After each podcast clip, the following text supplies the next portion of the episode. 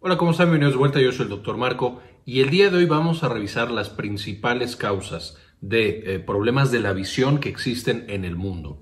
Y esto porque, de acuerdo a datos de la Organización Mundial de la Salud, existen actualmente 2.2 mil millones de personas o 2.2 billones, depende cómo lo midan, si en inglés o en español, pero 2.2 mil millones de personas en el mundo que tienen problemas de visión, que no pueden ver de una manera correcta y muchas veces que están progresando hacia la ceguera. De la misma manera, mil millones de personas o un billón eh, pudieron haber sido completamente evitados los procesos que estaban teniendo en los ojos y podían tener una adecuada visión.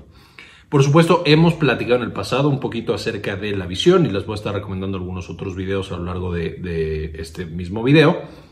Pero quiero dejarles eh, muy, muy eh, en claro que la visión es una prioridad, por supuesto, es uno de los sentidos más importantes que tenemos y que los humanos utilizamos más frecuentemente y por lo tanto tiene que ser una parte integral de nuestro cuidado de la salud. Entonces, vamos a ver cuáles son los tipos más eh, eh, frecuentes de enfermedades. Las enfermedades que no voy a incluir son enfermedades de los ojos que no afectan la visión. Cosas como tanto crecimientos dentro del, del ojo que no tapen ninguna de las estructuras esenciales para la visión, el ojo seco, las chalaciones o estas perrillas como las conocemos aquí en México de manera coloquial.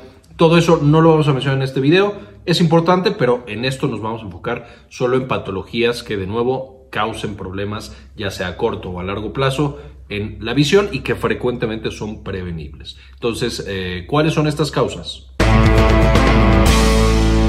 Errores en la refracción. Y aquí, ¿de qué estamos hablando? La refracción es, nosotros tenemos la luz que está afuera y por supuesto tiene que entrar a nuestros ojos. Y de ahí va a atravesar el cristalito que está en nuestros ojos y tiene que pegar en la parte de atrás del ojo en un punto muy específico de la retina llamado foveola. Todo esto ya lo hemos revisado en videos anteriores, que les dejo el enlace en la parte de arriba, hablando justo de cómo funciona el ojo en la fisiología de la visión. Entonces, si alguien quiere meterse con mucho más detalle, allá va a encontrar más información. Pero esencialmente, el ojo tiene que controlar que la luz, cuando llega al ojo, se enchueca y tiene que controlar que ese enchuecamiento no sea tal eh, o, sea el correcto para que esa imagen, ese rayo de luz, ese fotón que sale de la cosa que tú quieres ver, pegue justamente en la foveola de la retina. El tema es, como con todos los lentes, cuando tú tienes un lente y se eh, modifica la, distancia o, o la dirección que está siguiendo ese rayo de luz, puede modificarse y entonces, si yo aquí tengo el cristal y aquí tengo la foveola, cuando atraviesa el primero y se modifica la distancia, pega y entonces yo tengo una perfecta visión. Pero hay ocasiones en las cuales al atravesar este primer cristal se modifica la eh, trayectoria y pega atrás o pega adelante. Y eso lleva a que la foveola, que es donde nosotros tenemos la visión con mayor precisión, con mayor enfoque, digamos, eh, no esté ahí ese rayo de luz y por lo tanto no vemos de manera adecuada. Tendríamos que hacer acomodamiento en el cristalino, pero no siempre lo podemos hacer. Y entonces esto nos va a dar principalmente cuatro errores de refracción.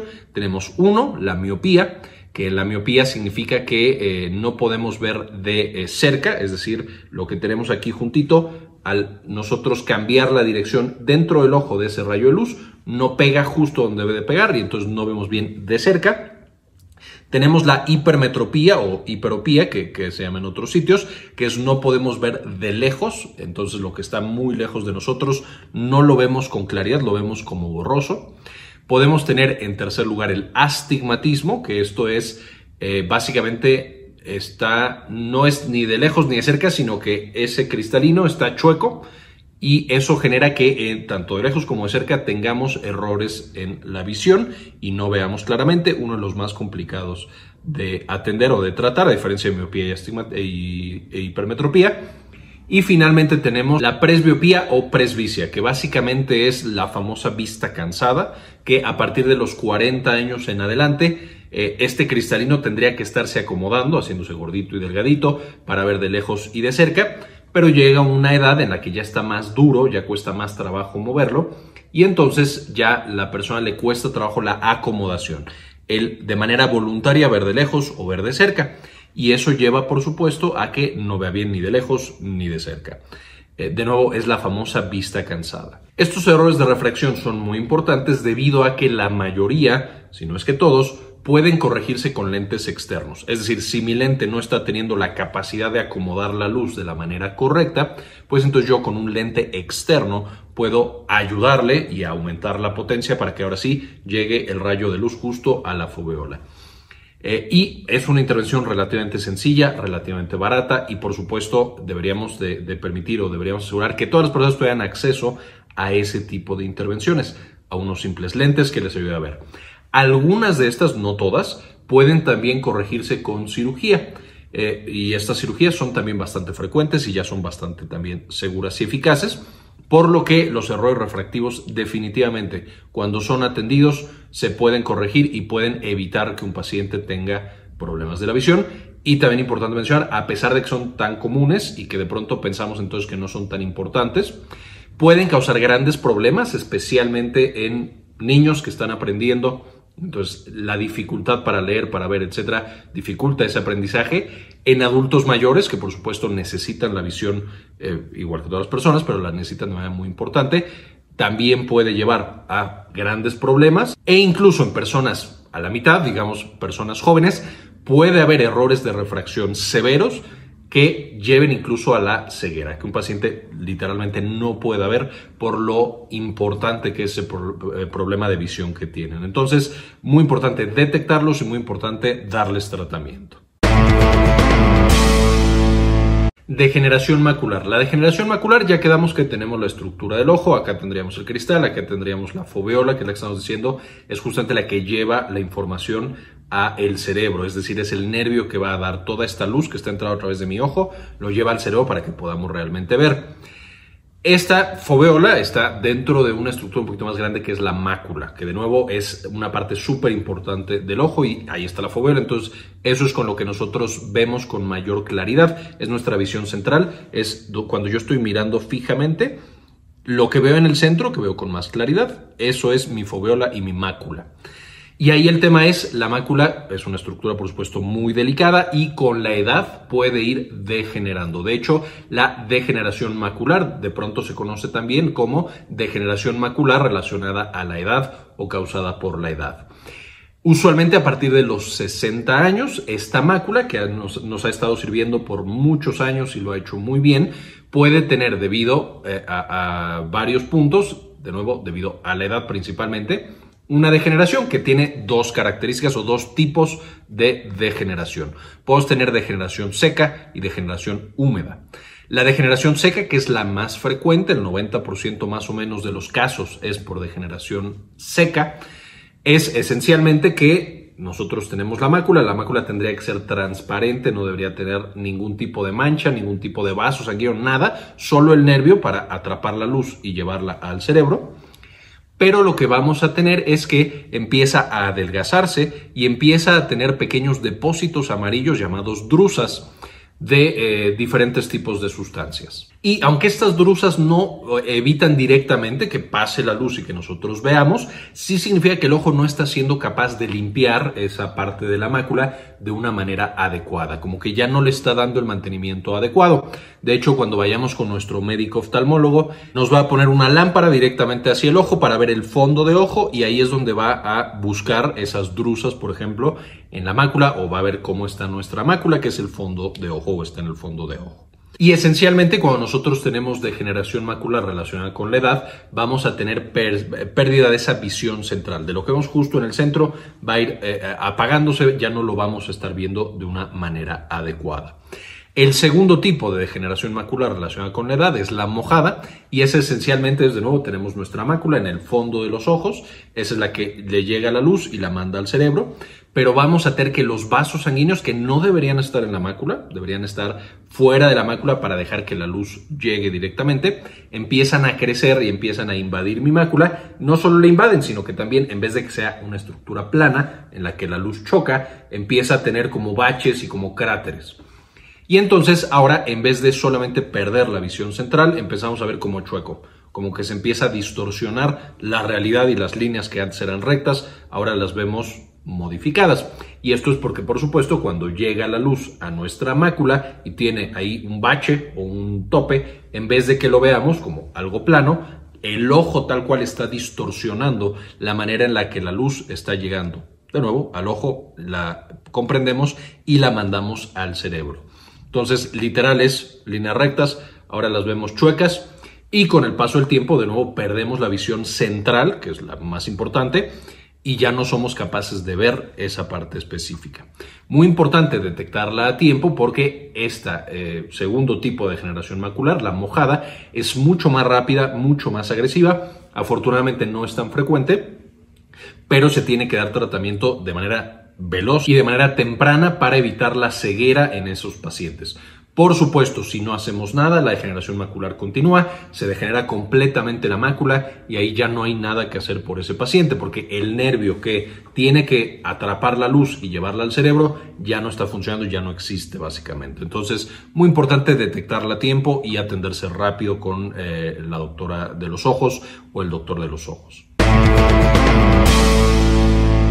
Las cataratas es, de nuevo, tenemos nuestra estructura del ojo. Eh, acá tenemos la mácula, la foveola, todo el nervio que va a atrapar la luz y llevarla al cerebro. Y acá adelante tenemos el cristal que permite que entre la luz, lo desvía y lo apunta justamente a esa foveola o esa mácula. En este caso, el cristal, lo que tenemos adelante, que tendría que ser, por supuesto, transparente, por diferentes razones ya no es transparente. Empieza a llenarse de proteínas, empieza de proteínas chuecas, empieza a llenarse de otras cosas y entonces tiene una capa usualmente blanquecina o grisácea, aunque no tiene que ser de ese color, y evita completamente que la luz pase, literal como si tuvieras una venda en los ojos que no permite que la luz atraviese hacia el nervio que tiene que llevar la información al cerebro. Las cataratas, de hecho, son la principal causa de ceguera en el mundo. Son una de las intervenciones eh, o de las patologías más frecuentemente asociadas al ojo, con problemas de la visión, y eh, por supuesto son de las cirugías, porque se trata con cirugía, más frecuentes que se hacen en el mundo relacionada al ojo. Las cataratas son más frecuentes en adultos mayores porque eh, hay varias causas, especialmente la diabetes, que llevan justamente a que se forme esa catarata. Esto ya lo hemos visto en un video específico de problemas de la visión relacionados con diabetes, que les dejo también el enlace en la parte de arriba de cuáles son, cómo se previenen y cómo se tratan. Pero las cataratas, de nuevo, es de lo más frecuente que se asocia a la diabetes y puede dejar completamente ciego al paciente porque ese cristalino se vuelve completamente opaco. Sin embargo, los niños también pueden tener cataratas, incluso cataratas desde el nacimiento. Eh, hay una patología que son las cataratas congénitas, usualmente asociados a los trastornos de tipo TORCH, que son infecciones durante el embarazo de la mamá, que llevan a que el bebé esté ciego porque tiene catarata congénita y por supuesto hay que operarlo desde chiquito o se queda ciego de manera permanente. Pero entonces las cataratas incluso en niños pueden dar. Eh, así como en adultos mayores, entonces afectan en todo el espectro de edad que, podemos encontrar en la población. Afortunadamente el tratamiento es relativamente sencillo y bastante estandarizado y es la cirugía. La cirugía en la cual quitamos el lente que tenemos actualmente y ponemos un lente nuevo. Y este lente nuevo ya no es susceptible, por ejemplo, a que la glucosa lo, le cause opacidad, porque ya no es un lente natural. Entonces, hablando especialmente de, la parte de, diabetes, por supuesto, en la infección y la, catarata congénita, vamos a tener también que quitando el lente y poniendo un lente nuevo, eh, tenemos buenos resultados. Entonces, ese es, eh, esa es la buena noticia de las cataratas, que dentro de todo lo comunes que son, afortunadamente ya hay tratamientos desarrollados para eh, este tipo de patologías. Por supuesto, cada catarata será diferente, a lo mejor incluso otros tratamientos serán adecuados y eso lo decidirá el médico oftalmólogo que revise cada caso, pero en general, eh, como comentario, la catarata se puede resolver completamente a través de cirugía. Una cirugía relativamente sencilla y estandarizada que ayuda a millones de personas en el mundo todos los años. La retinopatía diabética. De nuevo, esto ya lo vimos de manera mucho más eh, completa en el video de problemas de la visión asociados a la diabetes, que les dejo en la parte de arriba o ya les dejé el enlace.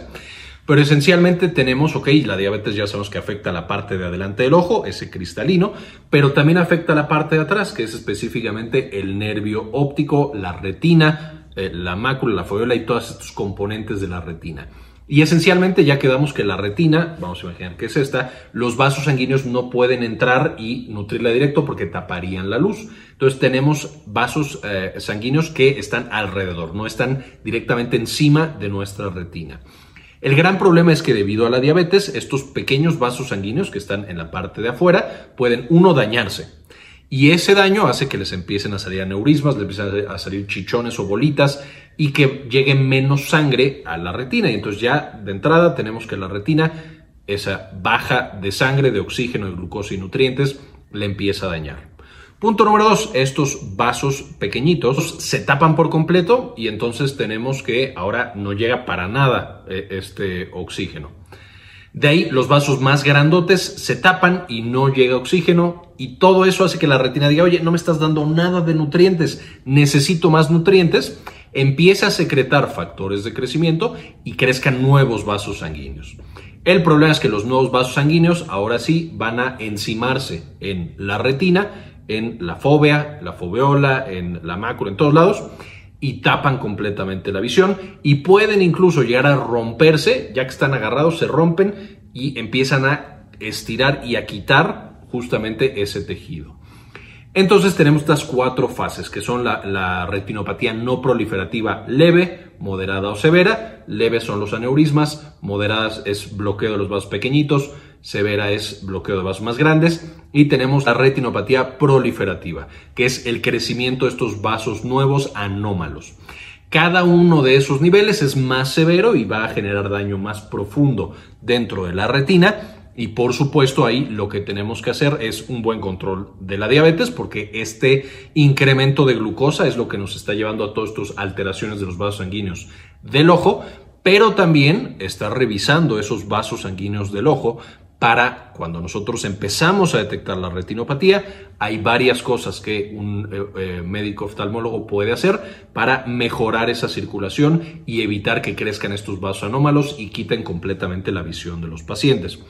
Entonces la clave, como en los otros, es por supuesto una detección temprana que los pacientes en riesgo por diabetes se estén revisando sus ojos de manera anual o cada seis meses, dependiendo lo que les diga eh, su médico de los ojos y, por supuesto, tener un tratamiento temprano. No esperar a que ya no estoy viendo con la retinopatía diabética, porque ahí usualmente ya es muy tarde, ya hubo daño permanente al nervio óptico y entonces ya ese paciente no va a poder ver como veía antes o no va a poder ver para nada por el resto de su vida. Y finalmente, además del control de la diabetes y el control de los ojos, hay que controlar otros factores de riesgo importantes, cosas como la hipertensión arterial, cosas como la dislipidemia, pueden favorecer la aparición o aumentar la velocidad a la que progresa esta enfermedad. Entonces, además de diabetes y de checarme mis ojos, tengo que controlar otros factores de riesgo para proteger a esos ojos. Entonces hay que cuidar de manera global e, e integral esos ojos que son tan importantes para nuestros pacientes diabéticos. Y glaucoma es, ya quedamos que tenemos el ojo, en la parte de adelante tenemos el cristalino, en la parte de atrás tenemos el nervio óptico, la foveola, la fovea, la mácula, todas esas cosas. Y también, por supuesto, los vasos sanguíneos. Todo eso está metido dentro de un globo, que es, por supuesto, nuestro ojo. Y ese ojo tiene que estar lleno de líquido para que funcione adecuadamente. Lo que sucede es el líquido se produce en el ojo, lo llena y cuando ya hay demasiado se sale y se elimina para que no el globo se infle y luego reviente.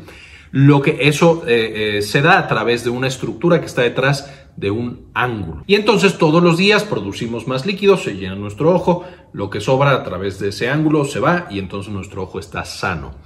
Lo que sucede con el glaucoma es que aumenta la cantidad de líquido que tenemos en el globo y entonces el globo se infla, por supuesto las paredes se aprietan y la pared que más nos preocupa es donde tenemos el nervio óptico, que si nosotros lo apretamos por mucho tiempo empieza a morirse porque aprieta los vasos sanguíneos, los aplasta y entonces no llega a esta circulación y causamos daño en el nervio y demás y el paciente básicamente se puede quedar ciego por daño a este nervio. Y de esa acumulación de líquido dentro del ojo tenemos de dos tipos, de ángulo abierto, es decir, está libre el lugar por el que se sale el líquido, o de ángulo cerrado, es decir, por más que se trata de salir el líquido, no lo logra. El ángulo cerrado es eh, una patología en la que aparece ese eh, daño en el nervio muy rápido, entonces hay que tratarlo con urgencia. Y la gran, gran ventaja es que usualmente está asociado a dolor y a incomodidad. Entonces el, el, ojo nos empieza ya, no vemos bien y aparte nos duele, estamos incómodos y vamos rápidamente al médico. Y ahí existen tratamientos adecuados, primero farmacológicos y también cirugía, que puede abrir otra vez el ángulo y que se permita otra vez la eliminación de líquido en nuestro ojo para que el globo no crezca demasiado y se nos reviente. Entonces, ese es el glaucoma de ángulo cerrado. Pero por el otro lado tenemos el glaucoma de ángulo abierto, en el cual está abierta el lugar porque se elimina el agua y entonces el agua se está yendo, pero se produce demasiado o se va muy despacito el agua. Esto lleva a que el incremento de la presión no sea tan intenso, no lo sentimos, entonces el paciente no tiene dolor, no tiene incomodidad y puede pasar mucho tiempo sin detectarlo. Y esto es por supuesto un gran problema porque cuando lo detecta el paciente ah, ah, de pronto ya se quedó completamente, no completamente ciego, pero ya tiene problemas muy severos de visión y no lo notaba porque iba perdiendo, hagan de cuenta si imaginamos una pantalla, un píxel al día. Entonces pierde uno, otro, otro, otro, y han pasado 365 días y ya perdió miles y miles de píxeles sin darse cuenta porque fue muy lento el avance que tenía. De hecho, eh, el, glaucoma de ángulo abierto es considerado como eh, una causa silente o una causa así como que no hace mucho ruido y que no hace eh, muchos aspavientos de ceguera en el mundo. De nuevo, porque los pacientes llegan con el médico cuando ya no ven o tienen una muy mala visión y ese daño es muchas veces irreversible, porque ya llevamos meses, a lo mejor incluso años, pegándole a ese nervio óptico y matando pedacitos de ese nervio óptico y por supuesto el nervio muerto ya no lo podemos recuperar. Es por eso que es tan importante para todas las personas, especialmente en edades más avanzadas, que vayamos a hacernos una prueba en la que miden la presión dentro del ojo. Y si detectan que la presión está incrementada, entonces dar un tratamiento. Este tratamiento usualmente e igual es farmacológico, puede llegar a haber eh, eh, tratamiento quirúrgico, aunque muchas veces con el medicamento puede llegar a funcionar. Entonces, eh, de nuevo, podemos ver lo importante que es irnos a revisar los ojos, de manera frecuente para proteger a ese nervio porque hay enfermedades silentes que pueden destruir nuestros nervios. Ambliopía. Y ambliopía es un término muy sencillo, pero que de pronto la gente no conoce tanto. ¿Qué es la ambliopía? Nosotros tenemos dos ojos y los dos ojos le tienen que mandar estímulos al cerebro para que el cerebro tenga una visión completa de nuestro entorno externo.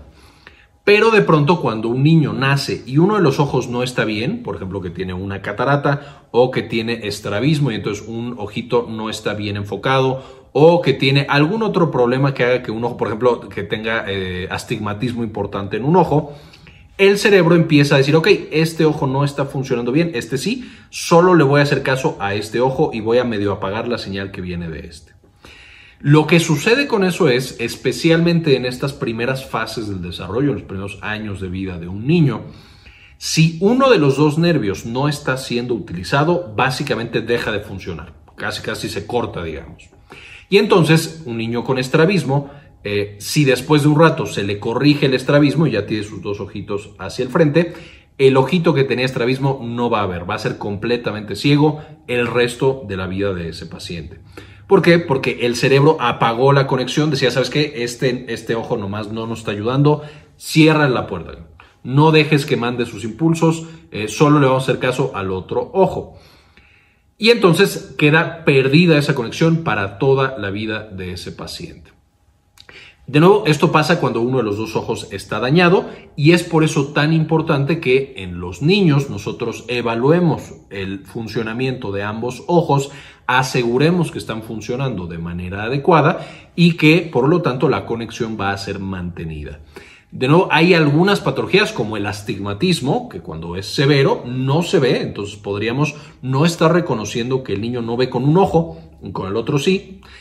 No lo atendemos, nunca lo llevamos con el médico, pensamos que es completamente normal y pierde la capacidad de ver con ese ojo para toda la vida. Por eso es extremadamente importante que revisen los ojos de los niños, que aseguren que con los dos ojos están viendo de manera adecuada y que no vayan a desarrollar ambliopía y por lo tanto ceguera por el resto de la vida en uno de los ojos que nació un poquito afectado o que tiene alguna afectación específica. De nuevo, muy importante atenderlo. El estrabismo es lo que estábamos mencionando, cuando los ojos no están alineados y uno de los ojos está enfocado hacia otro sitio. Puede estar enfocado hacia afuera de lo que debería estar enfocado o hacia adentro. Hacia afuera se conoce como exotropía y hacia adentro como esotropía. Eh, específicamente, eh, la causa no es conocida en todos los pacientes, tiene que ver con la intensidad con la que ciertos músculos están jalando al ojo en alguna dirección y con la capacidad del cerebro de controlar ese movimiento de los ojos. Específicamente el que nosotros tengamos los dos ojos enfocados en un punto específico nos da esta percepción de profundidad. Es decir, podemos saber a qué distancia están las cosas y nos ayuda muchísimo, por supuesto, tanto en el desplazamiento como en la realización de nuestras actividades. Entonces, cuando perdemos uno de los ojos que no está enfocado en la misma cosa, perdemos también esa sensación de profundidad y puede ser difícil hacer ciertas actividades. Además de la percepción de profundidad, en niños pequeños, que es donde aparece frecuentemente el estrabismo, vamos a tener que puede, llevar a ambliopía, que es lo que mencionábamos, una, eh, una patología previa que es el, ojo, el cerebro eh, completamente ignora uno de los ojos, el ojo que está desviado, y puede llevar, por supuesto, a ceguera permanente. Ahí el tratamiento del estrabismo es complejo, no, no es tan sencillo eh, poder llevar a que los dos ojos ya estén perfectamente coordinados, pero por supuesto hay varias intervenciones que se pueden utilizar que el médico eh, estará orientando a cada uno de los pacientes y que mejoran muchísimo la capacidad de ver de esa persona y de ver de manera enfocada. Además de que pueden eh, prevenir la aparición de ambliopía, que es lo que estábamos mencionando.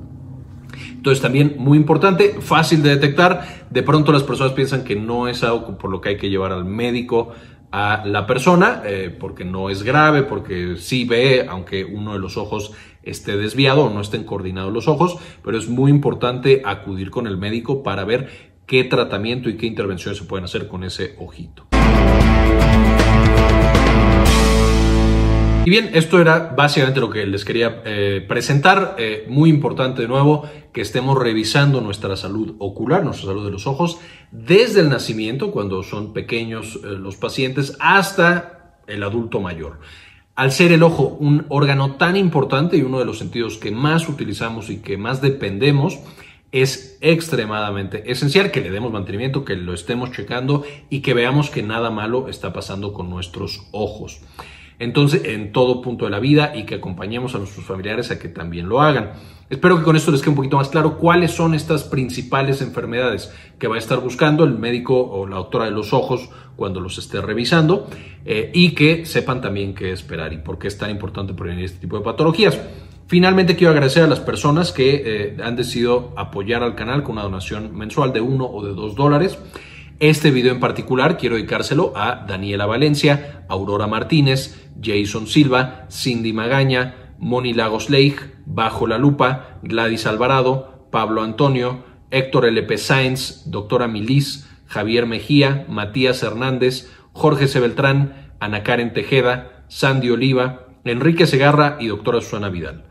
Muchísimas gracias por el apoyo que nos brindan, nos permiten hacer este tipo de investigaciones y compartirla con todos los demás eh, sin ningún costo extra. Entonces, muchísimas gracias por todo el apoyo. Eh, con esto terminamos y como siempre, ayúdenos a cambiar el mundo, compartan la información. Quería comentarles también que ya tenemos activada nuestra clínica en línea, Clínica Cares. Eh, nos pueden encontrar en clinicacares.com.mx para agendar alguna consulta. Principalmente atendemos los temas de salud de la mujer y también, por supuesto, consulta general. Si tienen alguna duda, alguna consulta, aquí en clinicacares.com.mx nos pueden encontrar.